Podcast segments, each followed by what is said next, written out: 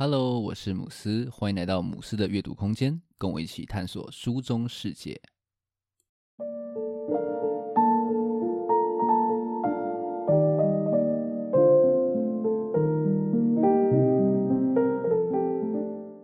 在二零二二年二月的时候呢，俄罗斯总统普丁发动了所谓的特别军事行动，开始呢入侵乌克兰，那也就是大家都已经很熟悉的俄乌战争。那面对俄罗斯这样子的一个大国的入侵呢，乌克兰可以说是展现的非常好的韧性哦，拒绝让普丁入侵的剧本呢得逞。那身在台湾呢，其实我们的处境也是蛮相似的。那我们可能会想说，诶，乌克兰他们到底是怎么做到的呢？今天想分享的书书名叫做《乌克兰的不可能战争》，这本书是由台湾的独立媒体报道者。所出版的一本俄乌战争的专书，在俄乌战争爆发的第一时间呢，报道者就有派记者前往乌克兰去取得第一手的这种战争的资讯。那这本书呢，就整理汇编了他们当时的采访内容，让大家可以去了解说乌克兰是怎么样打这场极为困难、乍看有点不可能可以打的战争哦。那我们就开始今天的介绍吧。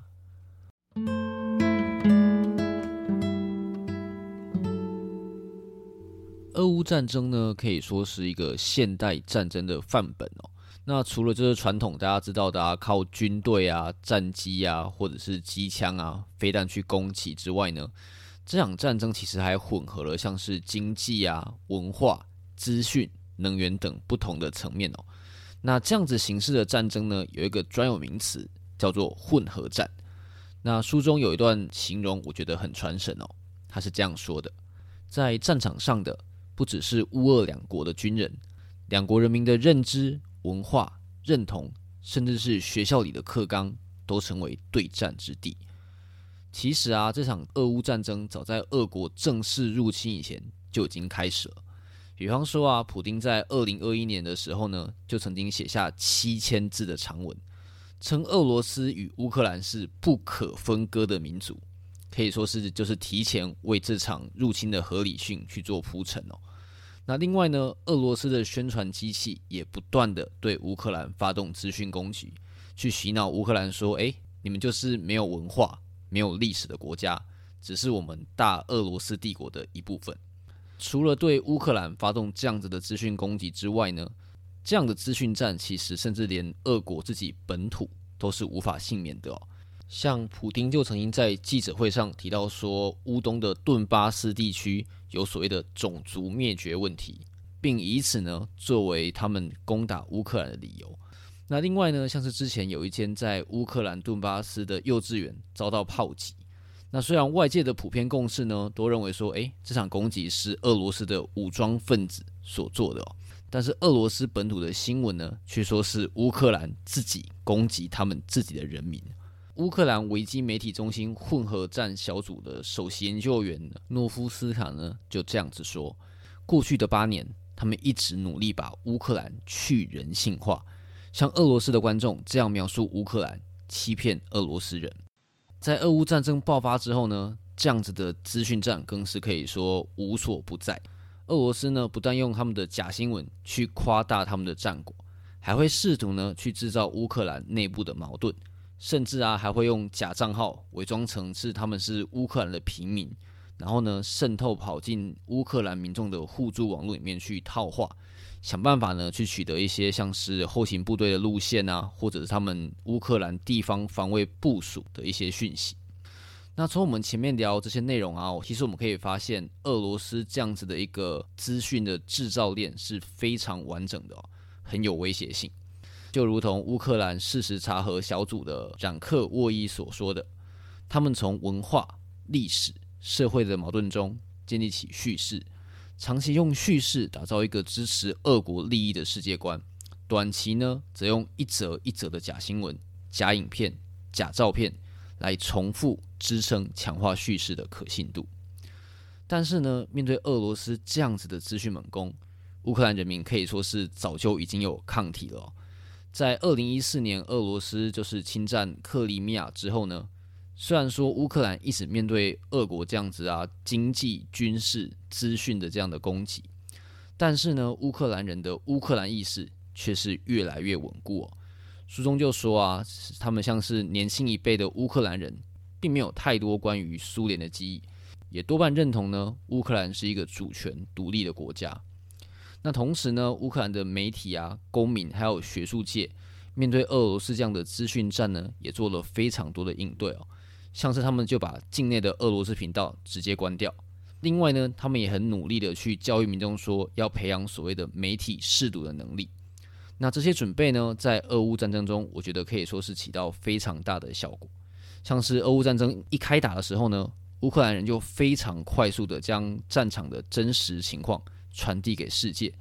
比方说呢，有人就用 IG 文字直播的方式对外去更新第一手的战争讯息，也有人透过短影音将各地的空袭啊，或是说俄国坦克攻击平民的画面上传，并标注各国的政经领袖，希望呢可以引起国际社会的注意。那也有人透过所谓的线上群组去做战争罪共笔。将每个人所看到的罪行啊，像是有人被打，甚至是被杀害的这些状况，透过线上的表格建档，然后呢再外传到其他地方去。书中就有采访一位 IG 文字直播的志工奥克莱，他就这样说：“我们想要让资讯能传到乌克兰以外的地方，越远越清楚越好。”那有些方式我甚至觉得还非常非常的有创意哦，像是有人就利用 Google Map。去在俄罗斯的一些热门地标，像是可能咖啡店或者是博物馆，去留评论，然后写下乌克兰正在发生的事情，然后还附上照片，去突破俄罗斯这样子的本地的新闻讯息的包围。那透过这样子可以说是由下而上的这样子有点草根感觉的行动呢，乌克兰人可以说是成功的突破了俄罗斯的这种假新闻的叙事，将战场的真相呢传递给世界。让更多人可以理解，进而去关注这场战争。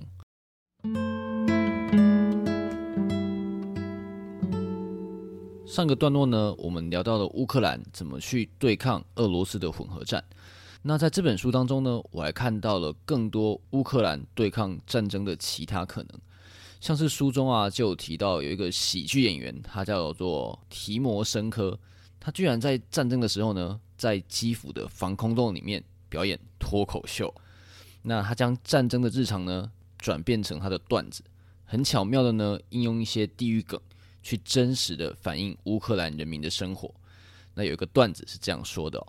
住在俄罗斯旁边有个好处，就是你总懂得活在当下，因为呢你可能只剩下当下可以活了。那提摩申科就说呢，笑话非常仰赖这种人与人所生活的共同经验。而这个战争呢，正是提供了很多人有这样子的共感体验哦。所以脱口秀可以说是为大家的情绪带来一个出口，让人们呢可以用笑容去面对那些很多难以面对的痛苦。所以他认为呢，关于战争的任何事情，你都可以拿来变成喜剧，因为笑话呢可以帮助人们想得更深、更细微的呢去思考。那书中另一个我觉得很有趣的对抗方式呢，是一个儿童的线上画廊，在这场战争当中呢，儿童可以说是最无辜的一群哦。在开战四个月之后呢，就有超过两百二十万的乌克兰儿童逃到国外，成为所谓的难民。那也有三百万的儿童在国内是流离失所的状态哦。联合国儿童基金会呢，甚至称这场战争是二战以后最大的儿童人道危机。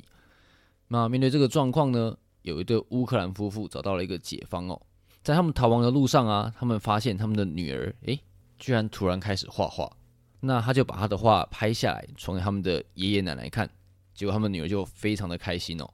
那他们又顺势问他女儿说：“诶，那如果全世界都可以看到你的画，你会不会更开心呢？”就他女儿整个就笑开来哦。那在他们找到了暂时的这个栖所之后呢，这个要让全世界看到孩子的画这个念头。还是一直在他们脑海中哦。于是呢，他们就像同样跟他们一起在逃难的这些家庭啊，做了一个简单的调查。结果呢，居然发现这样的构想不是只有小孩想要哦，大人也都非常的想要。所以呢，他们就架设了一个叫做“今日乌克兰儿童”的网站哦。那这个网站就是一个线上的画廊，他们就借由这个网站呢，去收集大量在战争下面儿童所画的画。那绘画可以说是一个很好的疗愈工具，它可以让孩子呢可以去抒发一些战争时候的压力，同时呢，也可以让他们跟父母有更好的沟通。更重要的一点是呢，孩子们在这场战争中啊，可以透过绘画摆脱他们那种无力的受害者的角色，重新找到自己的价值。书中就有提到啊，小孩在画画的时候呢，都会觉得自己在做一件非常重要的事，因为呢，他们画这些东西呢，全世界都可以看到，这让他们觉得说呢，诶，自己是乌克兰迎接未来胜利的一份子。那他们呢，是在为了乌克兰的安全跟独立而战。那另外呢，受到启发的甚至不只有孩子哦，像是创立今日乌克兰儿童的这个爸爸呢，他就说，我们在教小孩画画的时候。他们也教会了我们，绘画即是创造，创造事物的过程会让我们集中精神，想象未来，得到能量，让我们脱离受害者的状态，重新创造未来的主动权。这将是我们对抗敌人的无情毁灭的方式之一。那从上面聊的这些段落啊，会让我意识到说，诶，战争下的小民呢，乍看是很无力的哦，但是呢，其实每个人都有机会发挥影响力。一同的呢，来面对这场看似不可能的战争。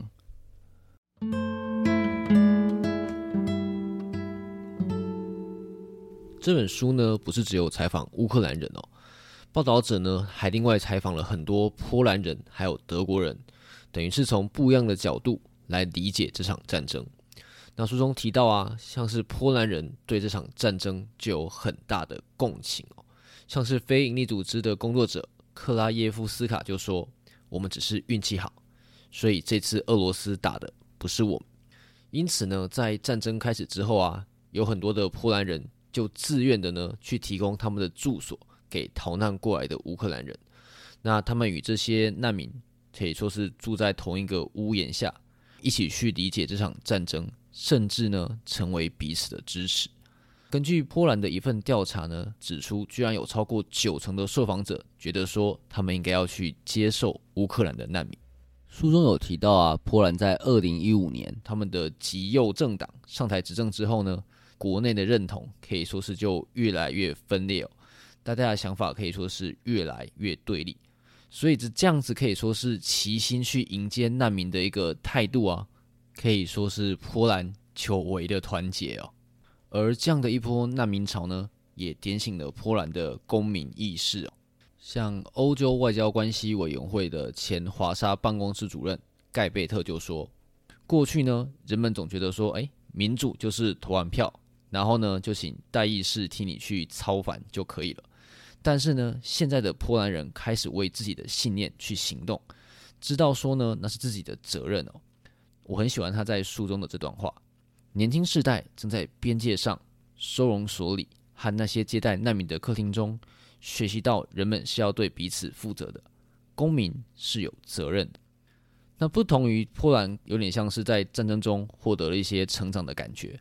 德国则是在这场战争中为他们过往对集权的天真付出代价。报道者的总编李雪莉有一段的描述，我觉得是非常的精准哦。如果不是这场入侵，我们不会从时间的裂隙里发现，原来集权者的野心早已被无戒心的民主沃土给滋养。德国呢，它在二零一一年启用了所谓的天然气运输管北溪一号，从俄罗斯呢获得这种稳定又低价的能源供给。但是呢，在战争开打之后，德国啊马上就陷入了一种为普丁买单的一个困境当中哦。书中提到呢，俄乌战争开打之后。欧盟付给乌克兰等值大概十亿欧元的军援，却同时呢也支付给俄罗斯三百五十亿欧元呢去购买所谓的能源。那这当中呢，德国就是最大的买家之一哦。德国绿党联邦议员詹西尼克就说呢：“我们处在一个两难，人道上的两难，因为呢我们正在替俄罗斯的战争买单，我们仍在为这场战争付钱。”那能源问题其实就有点像是嗯德国的紧箍咒一样哦，让他们无法轻易的呢去对俄罗斯做出一些制裁。詹尼希克呢在书中就说，德国过去呢对于俄罗斯的关系带着一种太天真的假设，其实啊，甚至在战争爆发之前呢，德国都还努力的想要启用另外一条天然气管线哦，也就是所谓的北溪二号。事实上，美国从奥巴马到川普，到拜登时期，都不断的、不断的去警告德国说：“哎，你们不要去设置这个北溪二号啊！”但是德国就是说呢：“哎，你们这样是在干涉我们的内政哦。”一直是到俄罗斯的大军开始在乌克兰的边界去集结，德国的总理肖兹呢才去宣告说停止北溪二号的执照发放。自民党联邦议会的议员罗森特里特就认为说呢，德国会看不见他们眼皮下正在发生这些事情呢。是因为他们一直看见的都只有经济哦，他们本来是有机会看到讯号去提高警觉的，却被虚假的和平还有经济的发展去蒙蔽了他们的双眼。现在回头看呢、我们可以发现德国是大大的去误判了普丁的野心，甚至他们之前还一直觉得说，诶，我们这样子去购买能源呢，是在用经济去牵制普丁，去维持所谓的欧洲安全秩序。耶鲁大学的东欧史学家史奈德就说呢，这样的错误是除了美国伊拉克战争之外，二十一世纪至今最大的地缘政治错误。德国等于是用自身这种血淋淋的教训，帮全世界上了一课哦。面对独裁呢，我们是没有天真想象的可能。那这个段落，我想用李雪莉在她序中的这段话来做结尾：极权国家虽换上权贵资本主义与全球化的外衣。但他们的体制内核并未改变，他们对自身地位与势力范围从未感到安全。外界以妥情心态期待他们和平崛起，似乎也是一语。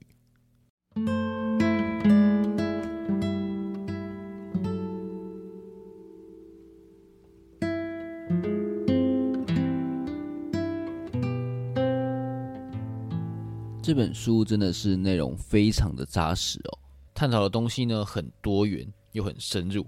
硬要说缺点呢，大概是我在看的过程当中啊，其实真的是眼眶不断的泛泪哦。很多关于就是战争现场的段落啊，都让我看的是非常非常的难过。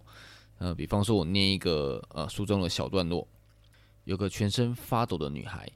只找到她全身是血的妈妈，她一直问爸爸呢？爸爸呢？他还活着吧？告诉我他还活着，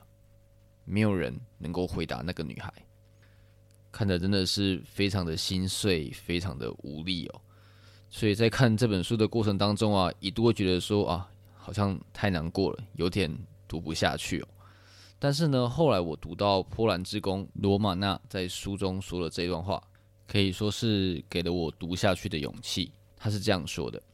作为一个母亲。看着这么多妈妈带着孩子逃离家园，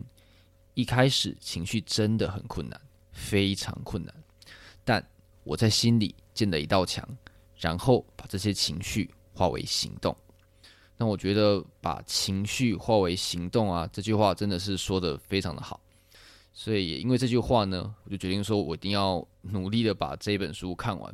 然后呢，把这本书分享出来，让更多人知道这本书。那我觉得呢，这就是我可以做到的行动吧。在这本书中啊，我实在是看到太多太多台湾的影子哦。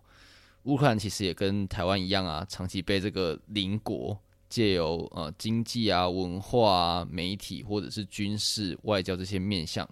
用这种代理人啊、资讯战啊、历史诠释这样的手段呢，不断不断的去蚕食鲸吞哦。这本书的作者之一的刘志新就说呢，许多乌克兰人就把台湾当成是最能够理解他们处境的国家哦。其实现在啊，有时候我也会对台湾现在这种有点分裂对立的状况感到有一些担心哦。但是呢，读完这本书，我反而觉得，诶，好像多了一点信心哦。像是书中就提到呢，因为俄罗斯这种混合战的关系呢。乌克兰其实，在俄乌战争爆发之前呢，也是充满了各种的矛盾，还有内耗。但是呢，在战争开始后呢，诶，乌克兰人却变得非常非常的团结哦。像是一位书中的受访者就说：“战前会觉得人跟人之间好像没有什么关联，每个人都只为自己而活。现在每个人都扶持着对方。然后呢，我也被书中很努力去诉说自己国家故事的这个乌克兰人们呢，可以说是深深的感动哦。这边我想分享一句李雪莉在书中说的一句我非常喜欢的一句话：自己的国家被忽视、被拒绝、被消音，这是台湾人再熟悉不过的国际现实，但乌克兰人却倔强地否定这个宿命。我自己很喜欢李雪莉为他的推荐序下的标题哦。因为反抗，所以存在。那我觉得这句话呢，为这本书下了一个很好的注解。真的很感谢报道者的团队写了这本书。这是一本呃充满苦难的书，但是呢，我觉得也是一本充满希望的书。那你可能会看到就是流眼泪，但是我觉得呢，这本书也会让你更有勇气去面对未来。总之呢，非常强力的推荐大家可以去看看这本书。那今天的分享就到这边。如果你觉得节目不错的话，可以订阅并分享给身边的朋友。如果你对今天介绍的内容有兴趣的话，也欢迎留言或者是私讯来跟我互动。只要到脸书或者是 IG 搜寻“母狮的阅读空间”，就可以找到我了。最后，感谢你的收听，我们下一本书再见。